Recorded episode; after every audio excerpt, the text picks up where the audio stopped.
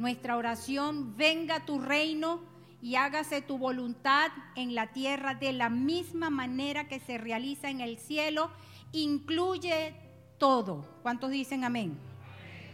Todo. Y eso significa tener la conciencia de que somos parte de un reino del cual somos ciudadanos y del cual nosotros deberíamos conocer cuál es su cultura, cuál es su constitución, sus leyes, cómo opera ese reino, de modo que nosotros seamos eh, eh, ciudadanos dignos de ser parte de ese reino.